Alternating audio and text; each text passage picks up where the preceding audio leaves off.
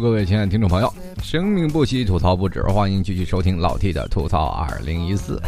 今天继续跟各位朋友啊来更新一下节目啊。这个今天因为鄙人嗓子有一些问题，很多听众朋友说老 T 你是病秧子呀。我其实现在这两天老看《红楼梦》，我的偶像是林黛玉。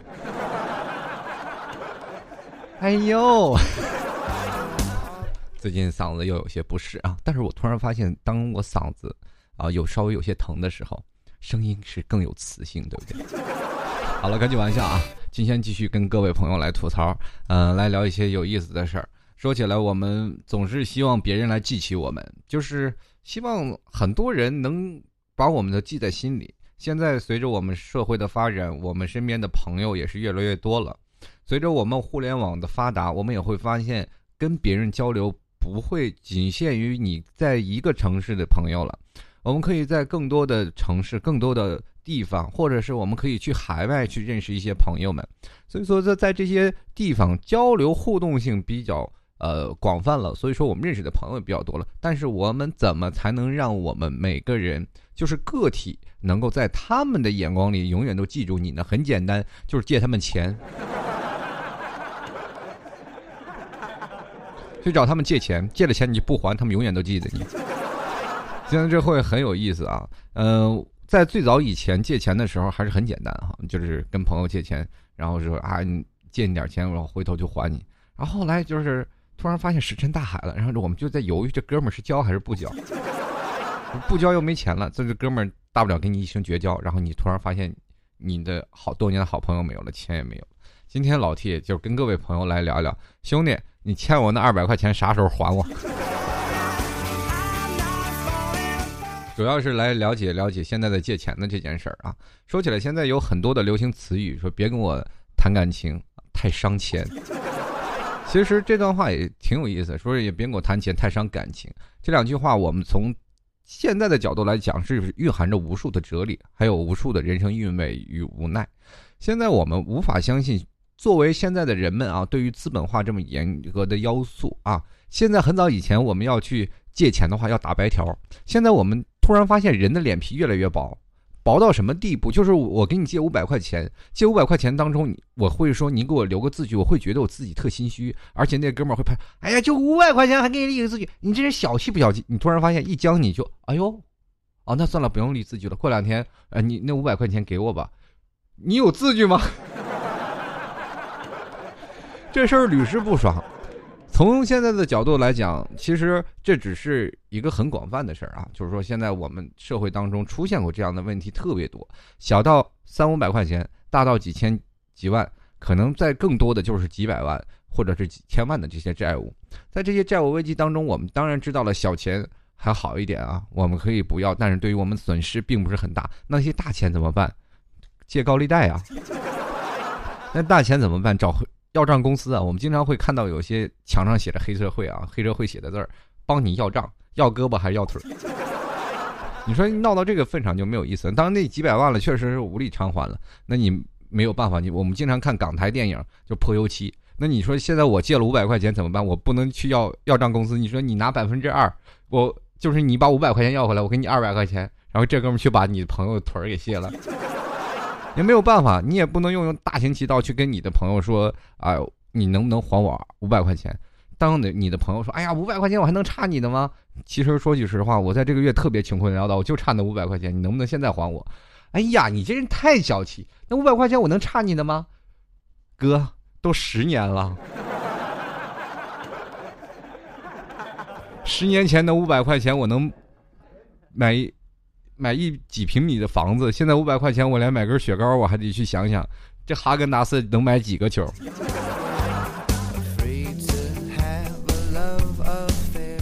在每个时代和每个时代的钱都不一样，我们可以去想，其实本身把钱借出去就是一种损耗，为什么呢？因为你会发现，你借他几千块钱，回头那些钱就不值钱，几年以后了啊，因为你可能他真的把所有的钱还掉了，也是很很那什么了。其实我在呃去想到这一点，我们可以去想很多道德层面的关系。比如说，呃，作为老 T 这种性格来说，我是属于那种什么样的呢？我不想把钱呃，就是说什么呢？不想把自己用的特别没有钱的时候，我去找别人借钱，因为我借到钱，我突然发现我自己内心很过意不去，我也很讨厌那种别人朝我要账的感觉，就是你，哎，你快还我钱，快还我钱啊！这个时候我想，哎呀，太过意不去了，我就忘了给你钱了。有的时候我借别人一百，我真的会忘啊，这是真的可能会忘。当别人善意的提醒的时候，我才会马上去道歉，我说，哎，抱歉，我是真的把这事儿给忘了，我并不是赖你这一百块钱啊。后来就把这一百块钱给人还上，我会觉得很有愧疚感。可是后来我就用另一种的想光去想啊，就是说很多朋友去借钱嘛，啊，我们可能都会借过钱，但是他借钱的时候，我们会呃对这个人有一所顾忌，就是说他是否具有还钱能力，或者是这个朋友要不要交。我们当你特别好的一个朋友，他给你借了钱，当他真的借了钱的时候，你屡屡要不回来，这个时候你心里想，这是你的朋友还是要是你什么？在某个地方啊，我们可以用另一种的换位思考来想，谁的钱都是血肉血汗钱，他可能每个月要接受很多领导的批判，或者是在每个月他要加班加点做出很多的功绩，他才能赚到这些钱，而赚到这些钱就被你这个朋友拿去了。其实拿借钱了，我知道每个人好借好还，再借不难，这句话可是呃很多年前的话了。可是我问你，好借好还？有个好还吧，你好借没好还，你是不是就有点不得好死了？其实今天这期节目，你可以放给你那些不借借钱不还的朋友们听一下。就是说，你比如说你的朋友说借了一借了你一笔欠款，你说哎呀，快快给你推荐一期节目特别好听，这期节目你必须给我把它听完，否则那些钱要加倍。当然开这玩笑，但是在某些呃道德因素上来讲。我有点琢磨不透，为什么不去还这些钱？是自己经济能力不行，还是，或者是呃，我真的不愿意去还你钱？你这傻了吧唧的这个朋友，你既然我能坑你点你现在你也不缺钱，坑你点就坑你点呗。等到时候我真的有富裕了再还你，对不对？你要没有钱了是吧？我我一月还你一千，一月还你一千，就当你分期了，不要钱的利息。其实这笔钱放到银行，我一个月吃的利息也不止你这么多。后来我们去想。当一部分钱财当流入到你朋友的那里的时候，你会发现你过得特别潦倒。潦倒的时候，你可能连连买包烟都买不起，然后你的朋友抽的都是超级好的烟，这时候你会很来气，对不对？有的时候真是这样。有一次我有我在，应该那个年纪都不是很大啊，都是在十六七岁的时候，我一个好哥们儿，那段时间你就要知道。一百块钱对于我们来说可能是个天文数字，因为很多人他们挣的工资还不到一千块钱，但是挣到一千块钱的左右的人都一般是比较高的工资了，在那个年代，啊，就是在我十五六岁，你们想想我现在多老啊，在我们那个年代就是已经十几年前啊，那钱还是真是钱的时候，呃，一千来块钱啊，就是一百两百块钱，那还就是都能买点东西的，然后我就拿了一百多块钱，他说跟我借两百块钱，就借给他了。借给他了，过了一段时间，我突然发现我月底了。我们那个年纪花钱完全是没有度数的，就是月初花完钱，月底月初啊风光十五天，月月末就开始啃方便面、啃馒头，或者是各种各种捡烟屁了等等那样的不堪忍辱的生活。前半个月风风光光，后半个月就是跟那要饭的没什么区别。正好有个朋友他没有办法，他借了一百块钱还给他，呃，我就借给他一百块钱。好了，他借了一百块钱以后，我突然发现我过得依然是穷困潦倒，他过得非常的小资小调，然后穿的都花枝招展，每天出去有小妹妹啊，有小姑娘跟着他一起走。我说呸，能不能这样好好过了？你这是气死我了！当时我就心想，你快赶紧还钱。那哥们二话不说，没钱。我说你每天买那烟比我抽都好，那你管得着？到时候还你不就得了呗？你哪那么多废话？钱呢？其实我们现在很多的人啊，就是一直想一件事儿啊，呃，所谓很多人啊，君子之交淡如水。兄弟既然把你看的想要给你一些钱，那么兄弟是我们建立在一个桥梁是什么？信任。这个信任是很有意思的啊，就是兄弟相信是敢于你托付的，然后我们有快乐，我们想一起分享，然后当我们在有生的生命之间，我们会发现这种情感是比较高尚的。可是你要没有理解到这种。情感的高尚，没有理解到这个连接人与人的纽带的关系的这种关系，这种情感，你会发现，当你借了他的钱，你完全没有罪恶感。你可以说，他花那么多，他有那么多钱，是吧？有那么多钱，我为什么不花他点儿？很多的人对于有钱的人有一种看法，比如说我们身边有很多有钱人啊，然后我们就去想要借他点钱，你会发现很难从他那手里能撬出一个子儿，因为你要知道，当一挣大钱的朋友，我们去想啊，就比如说我们在呃年末的同学聚会的时候，有很多的朋友，他们都已经是不是说在讲究梦想，在讲究家庭和谐，或者在讲究你在同学之间的友谊这层关系了，已经没有了。而且是满满满的炫富，然后他们说自己挣多少钱，在外地赚了多少钱，我闹那么多房子有什么用啊？你说对吧，是吧？你跟他能借过来一分钱吗？你不愿意去跟那些人，就是说每天吹牛炫富啊，我家几百万、几千万，你跟他就给我借个两万块钱，你看他给不给？肯定三头两头的话就说：“哎呀，我那钱都压在工程里，我现在真没有钱拿出来。”兄弟，我跟你说，你。等哥这项目出来啊，几百万，没没别说几万，几十万我都给借给你，好吗？一去遥遥无期，再也不见其人。往往那些给你借钱的人是生活并不富裕，家庭还是条件比较那什么的，是吧？就是说家庭条件一般的，是不是？哎，给我借点钱，然后实在不行了，然后最近需要周转一下，然后资金不够，这你找你的朋友去借了，你的朋友。跟老婆跟就跟他老婆说，然后跪在搓衣板面前，老婆快给他借点吧，好兄弟有难你快帮一把吧，对吧？就确实是这样。然后借给他几万块钱，瞬间，然后这个你的朋友消失了，这会儿你怎么办？现在我们就会发现有很多真挚的人啊，人善被人欺这句话，呃，很多的人就是比较善良，但是。呃，我们难免说生活当中会有那些奸诈的人，他们会把呃别人的索取会变成自己的，而且还有理所当应当的。我现在有一直不明白一个道理，就是说为什么我们借了钱的人，一开始我们想要借给你的钱，你给我捶胸顿足说没有问题，过几天就还你，然后反而要账的时候。却成了孙子啊！就要账的时候好像很孙子啊！你能不能给我钱？求你了！我这现在孩子都要上课了，或者是我现在真的急需要一笔钱，我就要马上付房租，交不起房租。很多的人因为借钱也变成了，对不对？借钱成了一下变成了穷光蛋，而且很多人还负债累累。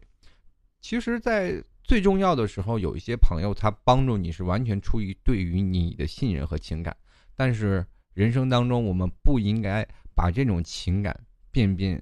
渐渐的变成了一种是利用别人的一种方式。你如果很聪明，你可以用别的正道上，但是我不希望能够驾践踏别人对你的信任，这是我认为做人的一个根本。如果你连这个根本都已经完全都抛弃掉了，而且只是想要算计如何去从他那里获得更多的资源，不断的挖，当把他的彻底挖掉了，你会发现我再去换一个人，你的人生当中可能连个交心的都没有。如果有一天你出了车祸，不会有人愿意去给你花钱去给你看这些病。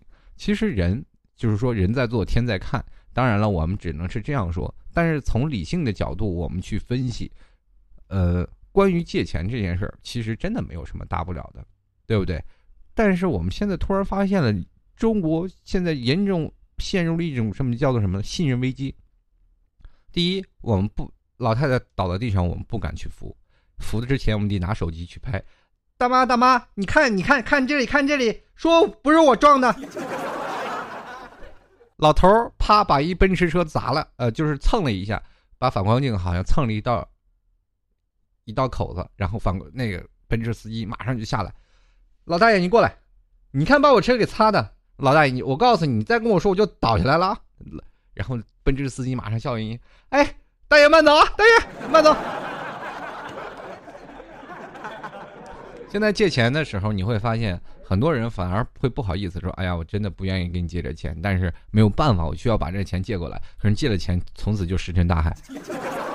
你一天一天的去要。我从小的时候，我就跟我爸爸经常去要账，啊，我爸爸那段时间，在我最年轻的时候啊，应该是富商了啊，也算是一个小富商。那段时间的万元户啊，后来就是因为可能也，就是我也就命不好。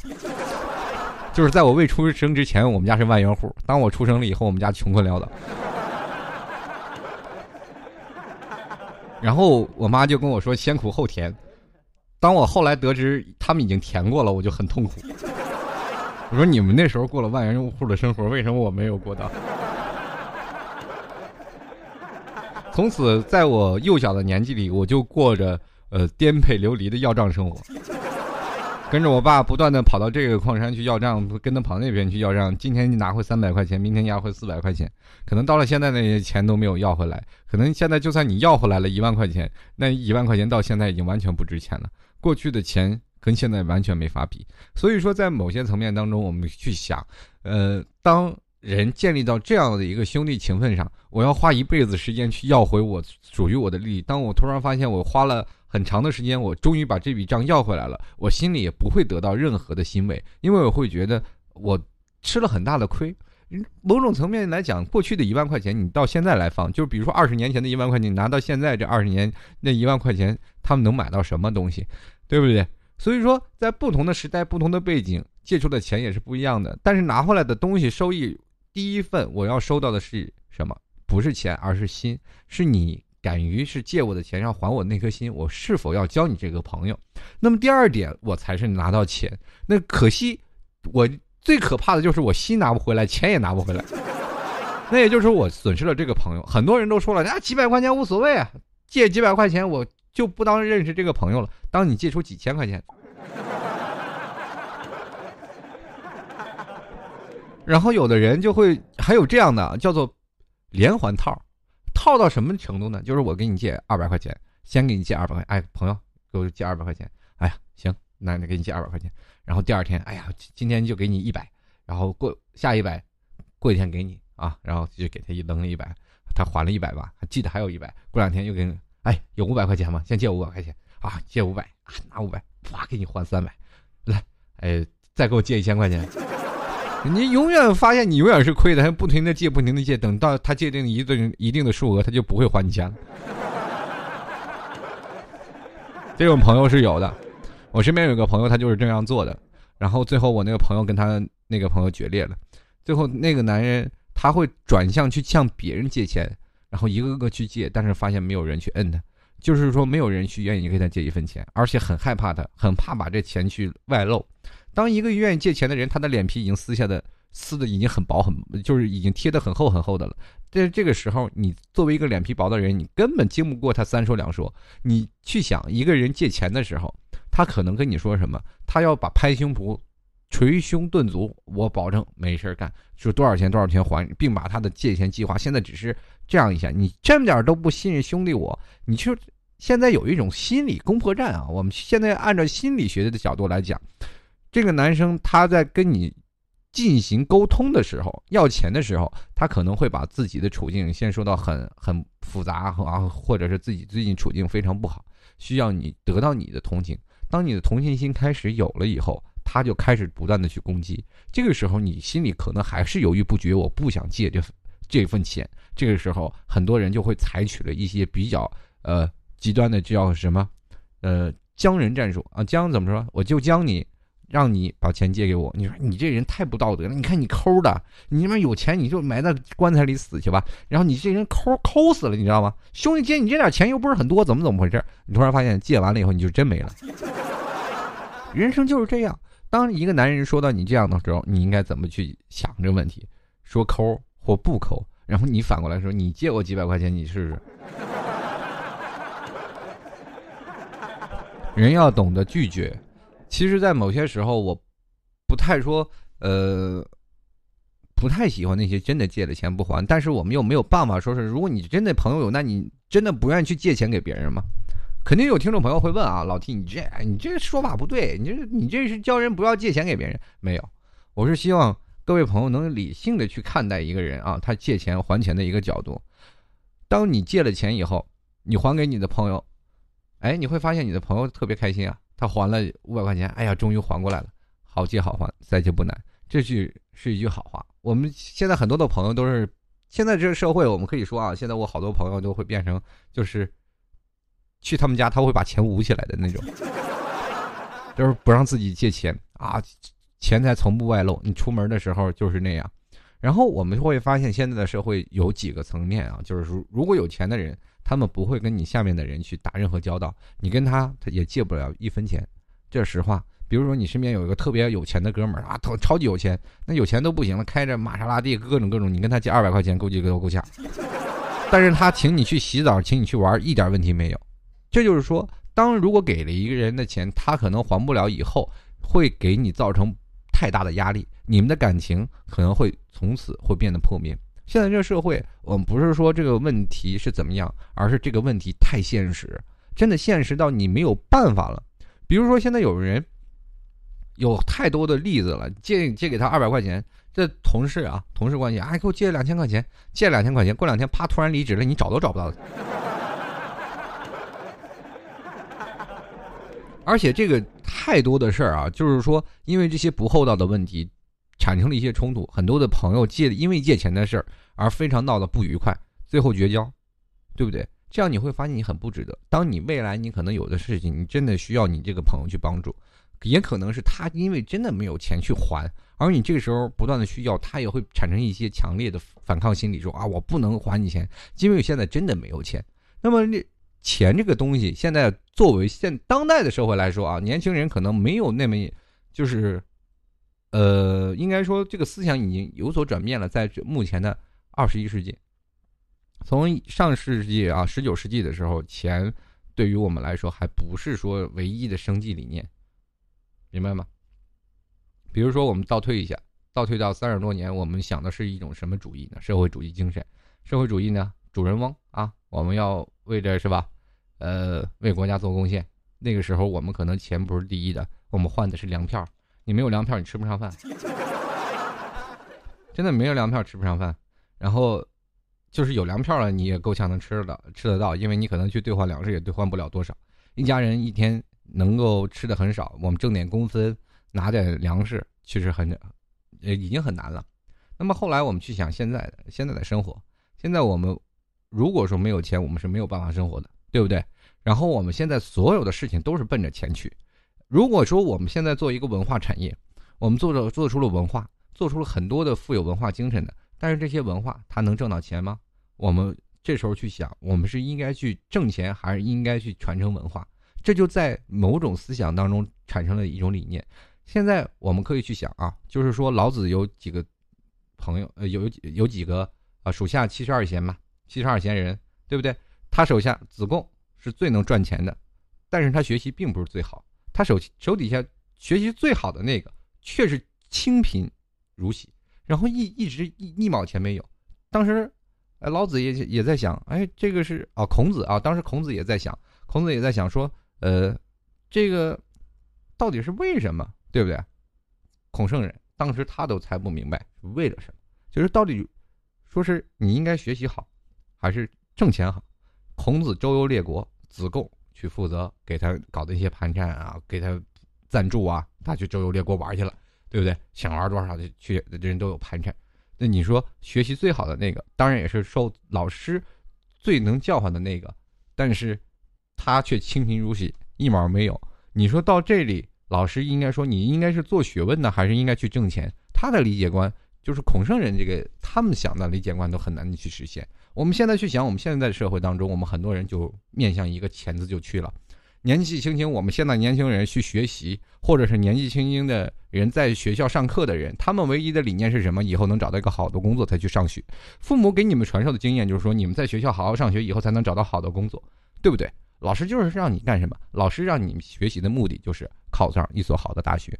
我们未来的人生的目的是没有什么。我们好，我们考上大学，老师才说你现在干这个专业怎么样？怎么样才能挣钱？我们在学校不管从小到大接受的教育就是我们花更多的学费，而不是去学习文化、学习知识，而是一种投资。当我们投资成功了以后，我们才会发现，当我们毕业了，我们才会找到一个新的工作，去啊挣一个好的好的工资。因为你对父母对你们的理解是什么样子呢？就是说，你们只要上大学毕业了，可能对于未来人生选工作的时候，哎，你的阶段性稍微会小一点。就是说，那些学习差一点的学生，他们可能在面试的机会可能更差一点。但是父母又没有别的出路去给你安排，对不对？如果说有别的出路去给你安排了以后呢，你会发现，哎，你别的出路你还有更好的工作，初中你都不用上了，你现在初中你就跟我出来做买卖就可以了，你别的都不用干，或者是你初中去传承一样的公益事业，那样你不用去学习。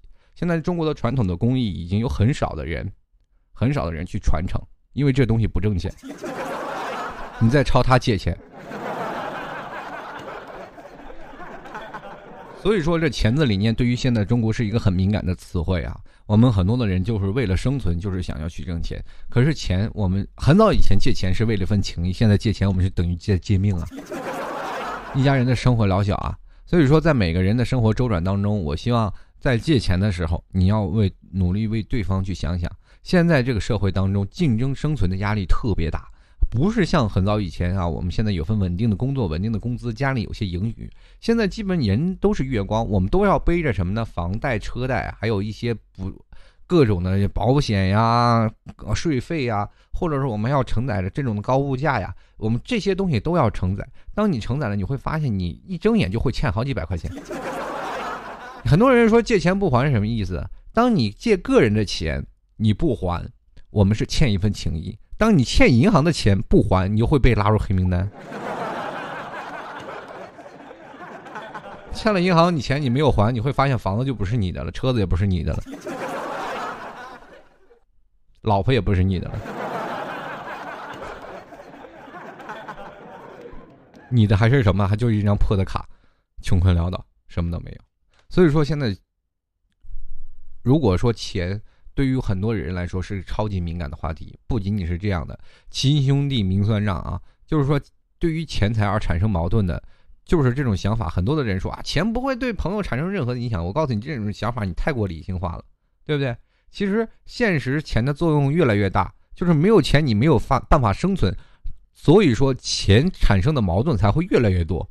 钱是一个非常敏感的话题，不管说朋友啊，就是别说朋友了，就是你亲兄弟啊、亲兄弟姐妹之间为钱纠缠不清的还大有人在，对不对？然后为物钱为钱是争吵的、误会的等等等等，到处都有。我们经常会看电视，为了借几百块钱，亲兄妹打起来的。当然，对于我来说，没有这种关系，我都没有亲兄妹，独生子嘛，哪有什么亲兄妹？没有体会到这一点啊。然后。你去前两天，我应该是前几年了。我看一哥们儿啊，就是他中了五百万，讲述的是一个哥们儿买彩票，他就一下好像花了没多少钱，十几块钱就中了五百万。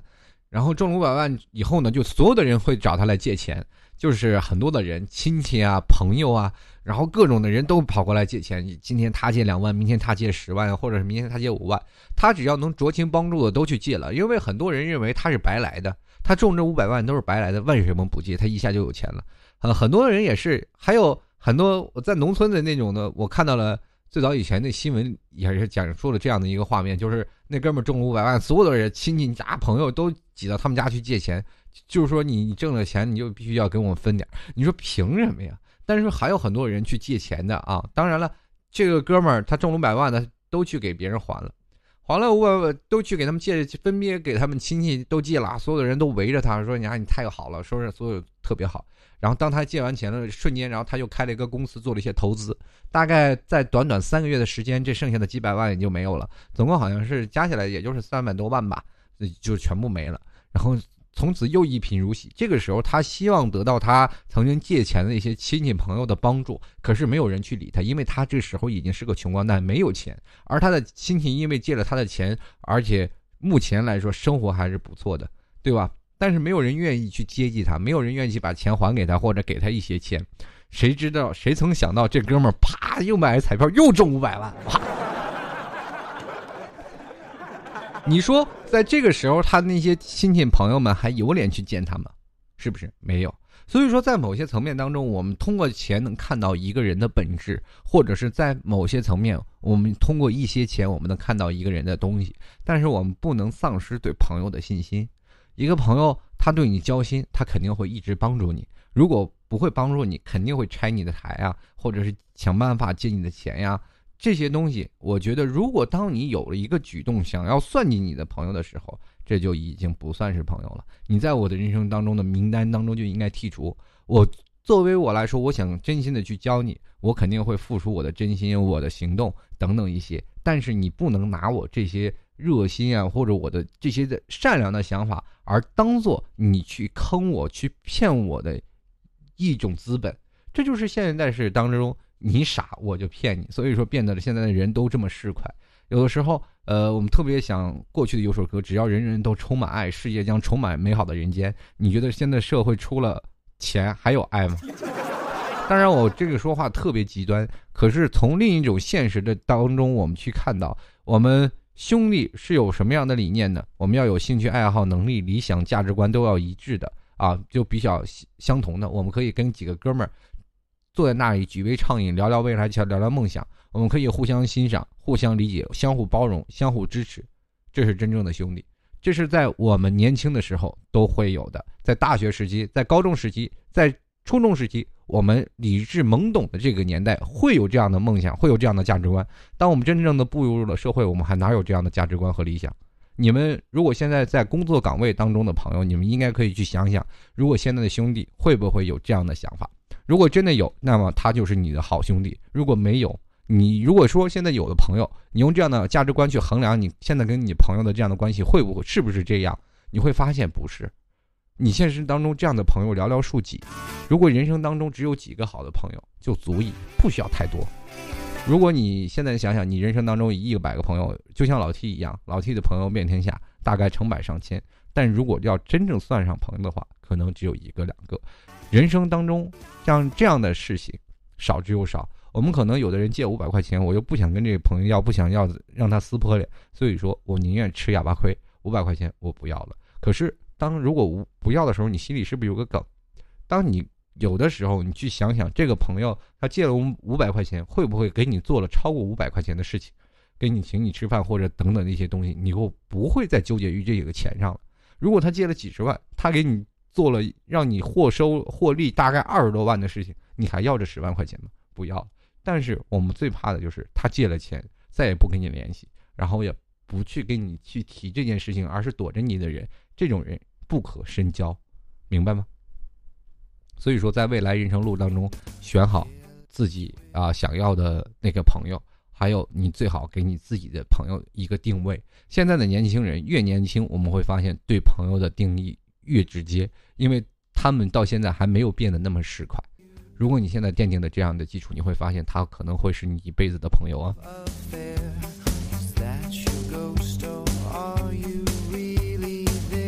好了，各位亲爱的听众朋友，欢迎支持老 T 的听众朋友啊！喜欢老 T 的吐槽二零一四，如果喜欢老 T 的听众朋友，可以加入到老 T 的粉丝群啊！粉丝的一群有一天满了，现在可以加入到二群，粉丝二群三八五幺五九二九八啊！大家记住一下，三八五幺五九。二九八是老 T 的粉丝二群，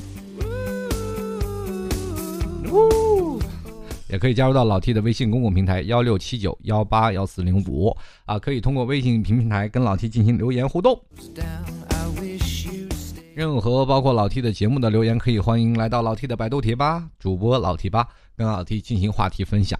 当然，里面有人爆我照的，我对这些人 P 我照片的人进行强烈鄙视啊！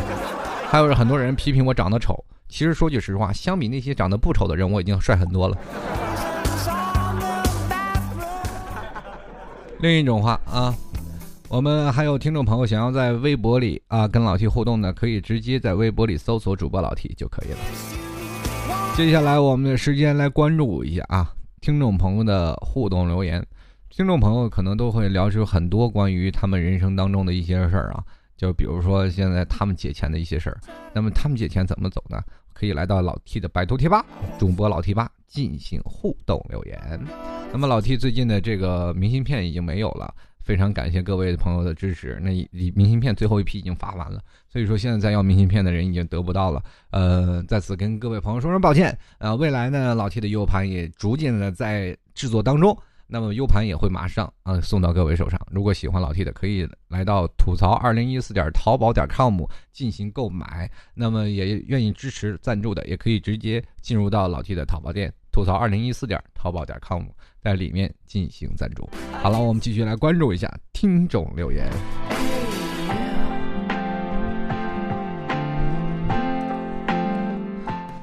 首先来关注啊，替粉面条，他说我这五年前向别人借过五百块钱，之后就慢慢淡忘了。当然啊，括弧不是故意不想还的呀。可是今天你忘了这个，你发了这个帖之后，他刚才就打电话来找我说要还钱。他说：“哎呀，这都五年都没打电话，这好好久都没有打电话给我了，为什么今天找我还钱？”他说刚看到老 T 发帖子了，然后老 T。你说你的节目是正能量，我想问呀，正能量在哪儿？希望你能帮我吐槽不吐槽。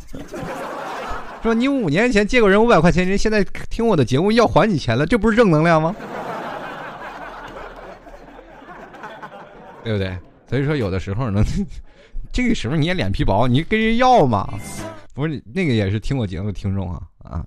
以后好借好还，再借不难，真的。好了，我们继续来看啊，这个。还有很多人啊，这个，这位叫做真长空啊，莫长空啊，他说了，这个从来没有人借过超过一百以上数目的钱，感觉欠人钱真的非常不好，心里老是像压着似的。这个第二天呢，赶紧就把钱给人家还了才舒服。朋友向我借钱，只要有合适的理由，我都会借给他们，觉得他们在难处了，需要朋友帮一把了。谁知道借钱的人比还啊比债主还大爷，动不动就来句“你信不信我不还你钱”。毕业了，出来了，工作半年，好不容易有点积蓄，结果一个高中的很哥们儿的女生过来说准备结婚了，资金周转不过来，一次就把我整副身家一万块钱给借走了。结果人家结了婚，去了欧洲度了蜜月，现在儿子都生了，我那一万块钱还是深深还在婶婶的婶婶的脑海里。下次打把字儿打清楚，那叫深深，不叫婶婶啊！你婶婶跟他借钱没有关系。他说：“好朋友是什么？你知道吗？好朋友是他欠你钱不还，而你又不好意思开口要的人。下次我也朝你借点钱，莫长空啊，莫长空，借我二百块钱花花呗。人要借钱要知道拉得下脸，你有的时候特看不惯，就是我借你钱，你玩的非常好，你去欧洲游，我这一辈子连越南都没去过，对不对？我连不管是去哪里都没有出过国。”办了个护照，从来就没有一个戳。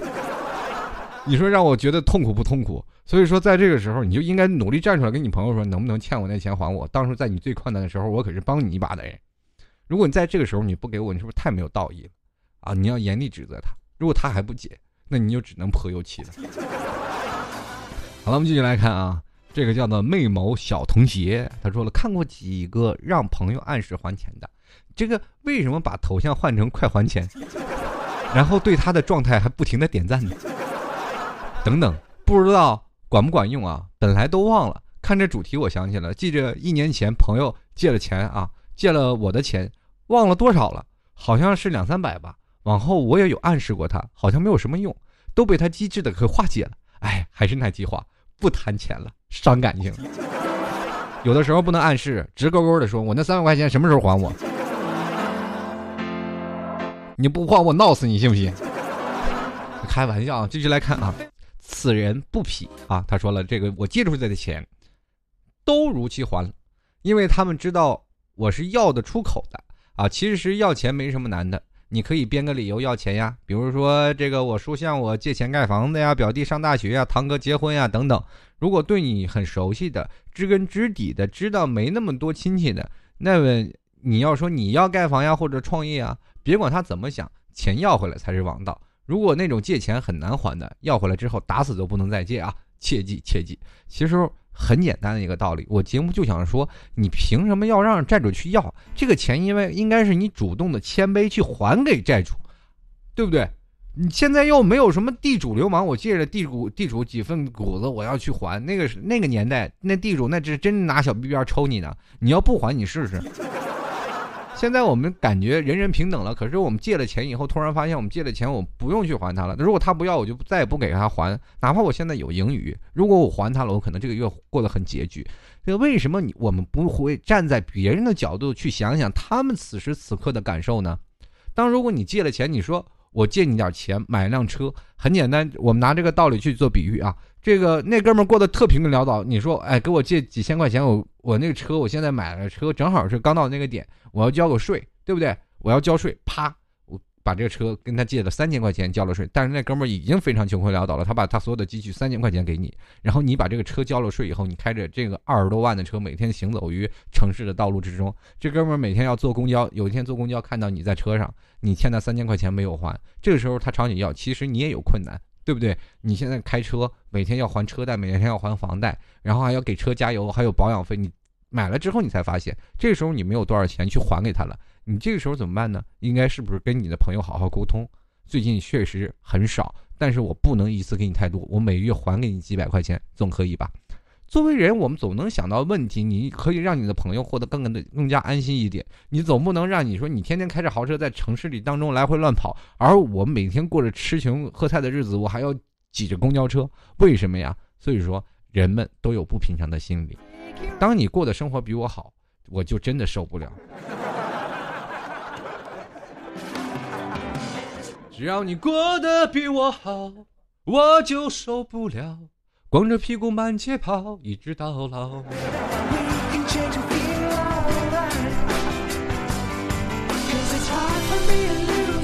继续来看啊，眉聚眼笑说了，这个谈呃，这个谈钱伤感情，真的一点都不错。虽然还没有毕业，但是已经能体会到了这一点。朋友借点钱吧，借了啊，他又不一定会还；不借吧，又搞得很尴尬。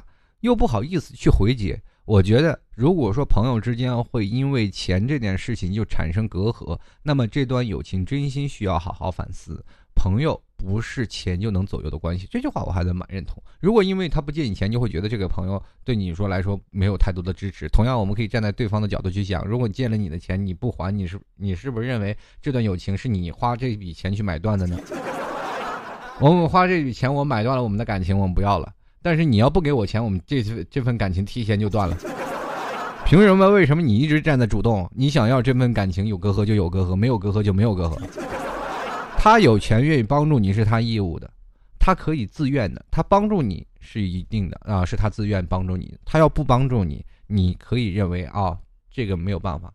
当然了，你不愿意帮助我，我不会去为难你，对不对？我们不能说你妈你抠啊，我不跟你交朋友了。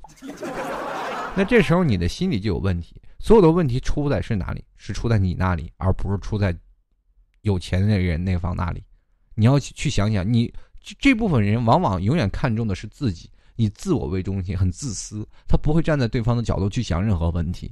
如果你有的时候你去借钱的人，他们心里有他们的顾虑。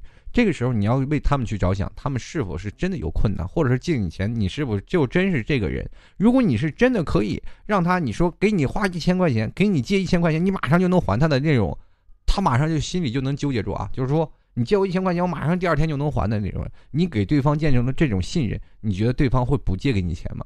当他们不借给你钱，是不是你就缺乏这部分信任呢？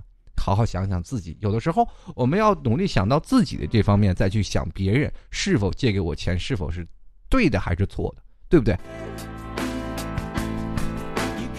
就像有的有钱人，你去跟有钱人借钱的时候，有钱，比如说你要借二十万，有钱人他会考虑到你是否有钱去还这笔账，我才会借给你。如果说你要借不了，我只能借你一万块钱，因为一万块钱你目前来说还能还，这就是。他们所谓的思维方式，对不对？你人很现实，但是我们又不能把自自自己自私的考虑的我有多么高大，你就必须要借我钱。谁这社会当中谁也不欠谁的，但是我们不能拿感情去衡量钱的距离。有的人一直把钱和你的感情挂钩，我们的感情值多少钱？你觉得感情是值钱的吗？感情是无价的，对不对？继续来看啊。这个 L A Z Y 啊，他说了，这个除了直接借钱，还有另一种方式，就是呃，请你帮他在淘宝上买东西啊，说网卡什么现在没钱了，到时候直接给现金，呃，直接给现金。完了货啊，完了货到了，签收了，评价完了，今天就忘了带钱了，然后就一直忘了。最尴尬的是，买到的东西用完了以后，他还不满意啊，跟他提这件事儿，就只提质量不提还钱的事儿，百来块钱也就算了，送给你也就这么点事儿。关键是这样子，我有种别人。帮帮别人忙，反而成了淘宝的这个淘宝商啊差货的赔偿方了，纠结。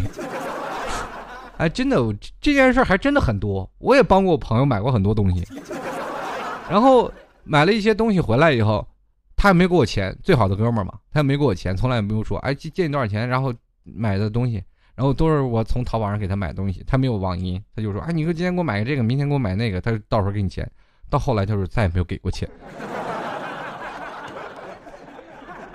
因为这段时间我也不好意思跟我那朋友要，然后从来几十块钱、一百块钱我就没有再要过。但是后来我就去想，人家过得风风光光，买的好好的，我那段时间我还要给他买东西，我都不舍得在淘宝买东西那种。所以说，在某种情况下，我自己虽然说朋友上的事儿，但我心里会设计的很不爽。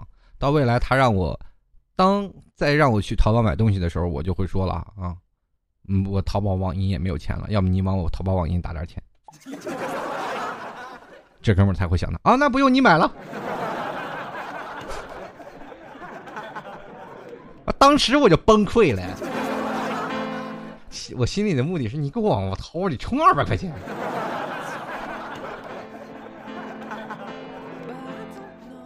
好了，继续来看啊，这位来自喜欢跳舞的小孩，他说了一屁股外债的飘过，但是啊，借钱的咱都记着呢，有钱就还，还一个勾一个，这个太棒了，有个小本儿，你到底借多少钱，还有一个勾一个，一屁股外债，我想问你，这屁股得有多大？这个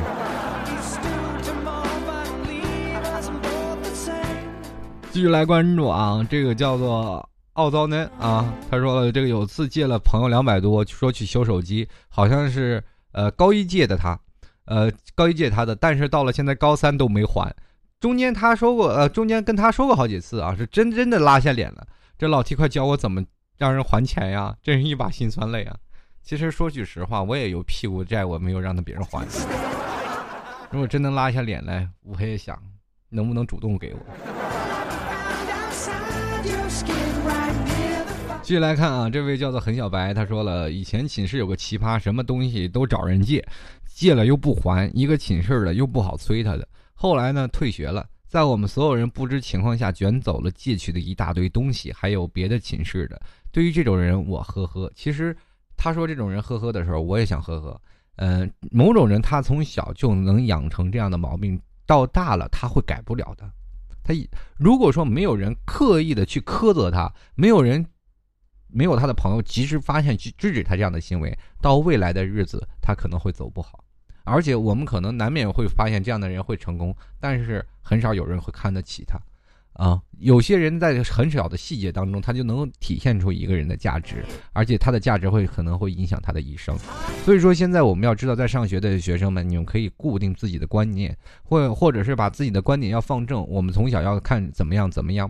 其实，在过去的古典的国学的传统教育当中来说，如这个是，如果你要发生这个事情的话，是要挨板子的，罚跪挨板子的。你现在的人都不敢打你们，都是天之骄子。到时候如果你要真的有一天去感受一下国学的课，你看 那戒尺，那嗷嗷的啪啪的打。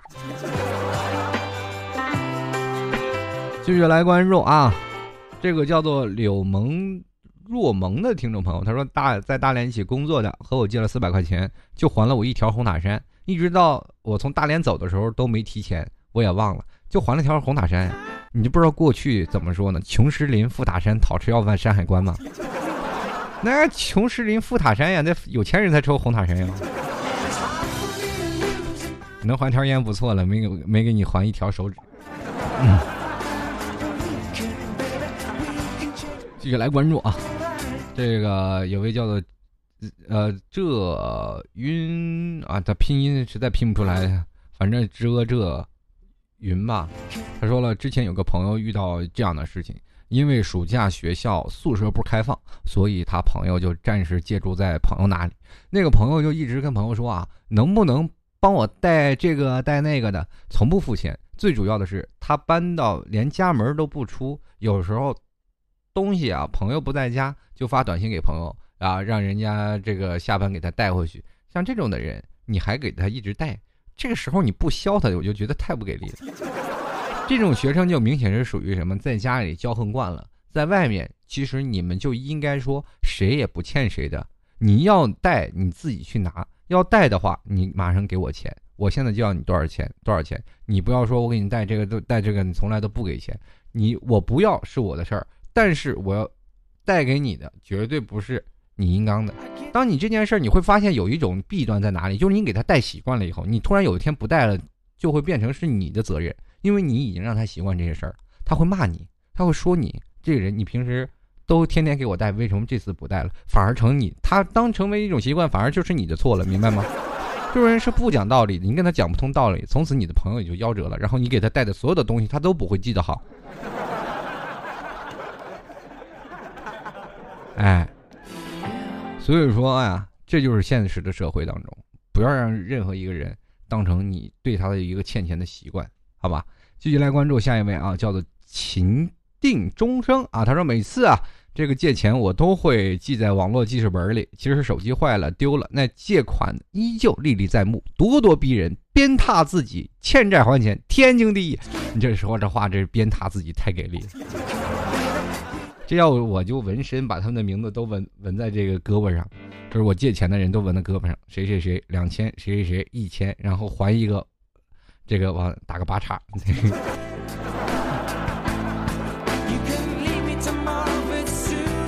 一辈子都忘不了恩人呐。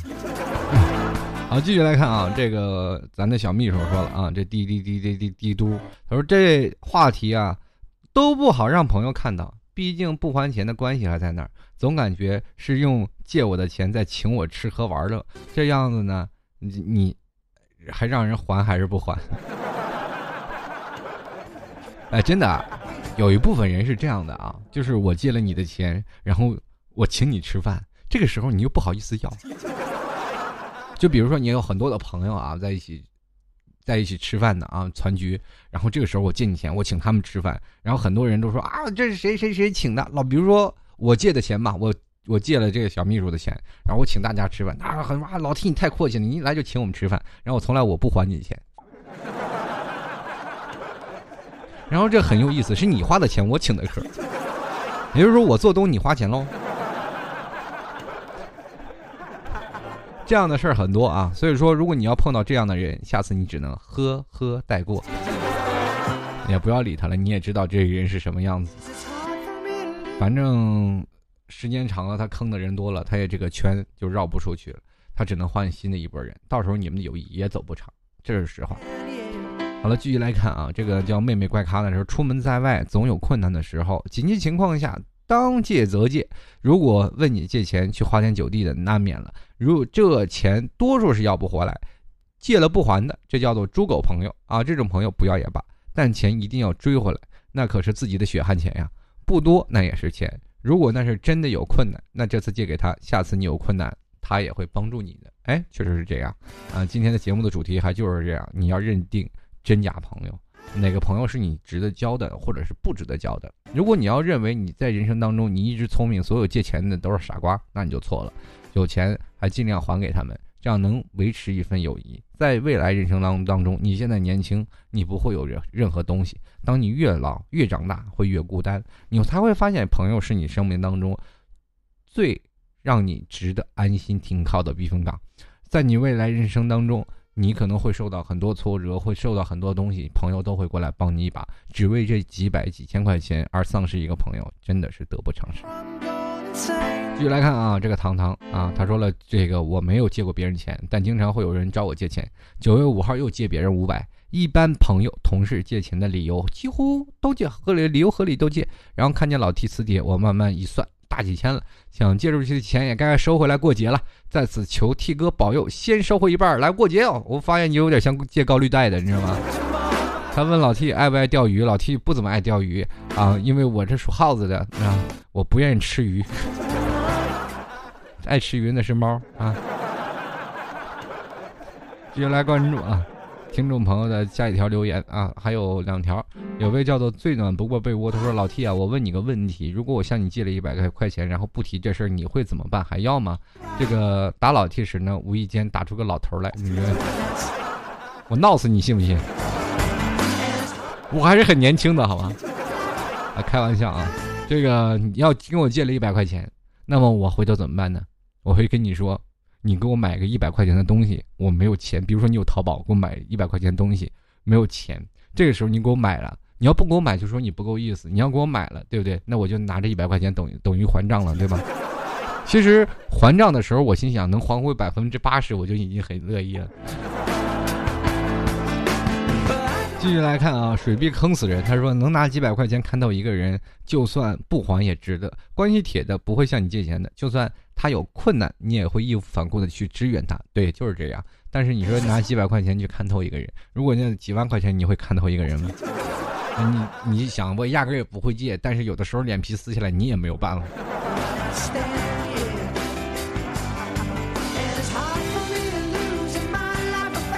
好了，各位亲爱的听众朋友啊。呃，不管是什么样的，知道什么样的朋友是在一可可以一起玩的，对不对？然后知道什么样的朋友是可以依靠的。然后对于那些可以一起玩的朋友呢，咱就平时一起娱乐呀，呃，不要有事情去烦他们。但是对于那些可以依靠的，我们就好好对待他们。就是别看有时候很多朋友，真正靠得住的其实寥寥数人。啊，我们爱惜自己靠得住的朋友，努力啊，让自己成为别人靠得住的朋友，这也是我们未来发展的一个方向，对不对？然后这样我们就可以在一个城市当中稳定下来，或者是在一个学校当中，我们才会慢慢的成长，慢慢了解朋友当中的定义。嗯，不管在借钱，今天这个话题讨论如何啊，还是希望各位朋友啊，在这个轻松的氛围当中，能够了解朋友在你心目当中到底是什么一个意义。我们有的时候不是花钱去买感情，而是有的时候是拿感情来定义。钱的很，钱的度数啊，就比如说我们一个感关系关系特别铁，感情浅，我们舔一舔；感情深，一口闷。如果感情真的很深的话，啪，我就给你咔咔借上五百万，知道吗？当然呢，在我有的情况下。好了，希望各位朋友继续支持老 T。如果喜欢老 T 的，欢迎登录到老 T 的百度贴吧，主播老 T 吧进行互动。可以在新浪微博艾特主播老 T，加入到老 T 的微信公共平台幺六七九幺八幺四零五啊幺六七九幺八幺四零五。同样也可以加入到老 T 的粉丝群三八五幺五九二九八三八五幺五九二九八。哎，好了，我们下期再见，拜拜。兄弟，你瘦了，看着疲惫啊。